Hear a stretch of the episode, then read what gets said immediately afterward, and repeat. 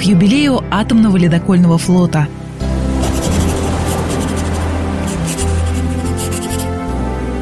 Записки капитана Баринова.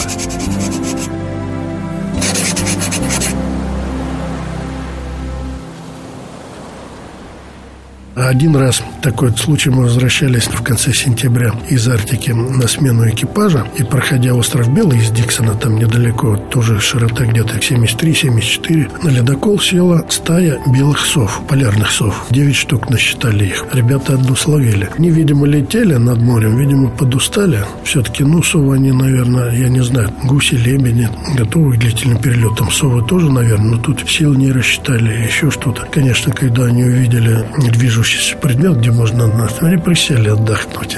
Потом, когда мы в порт пришли, эта сова жила в каюте одного из матросов. Мы своих детишек маленьких водили, показывали эту сову. Один раз на острове Среднем, это примерно где-то 78-79 широта. Это совсем там черта на куличках. Я вышел на корму, и там на лерном ограждении сидели чайки. Они обычно близко к себе не подпускают. Одна и, и ходят, и хоть бы что. И подошел к ней метра на три, посмотрел, она кольцованная. Она, видимо, к людям уже так это более равнодушно относится, не так боится, как все остальные. Тоже интересный случай, да, такой.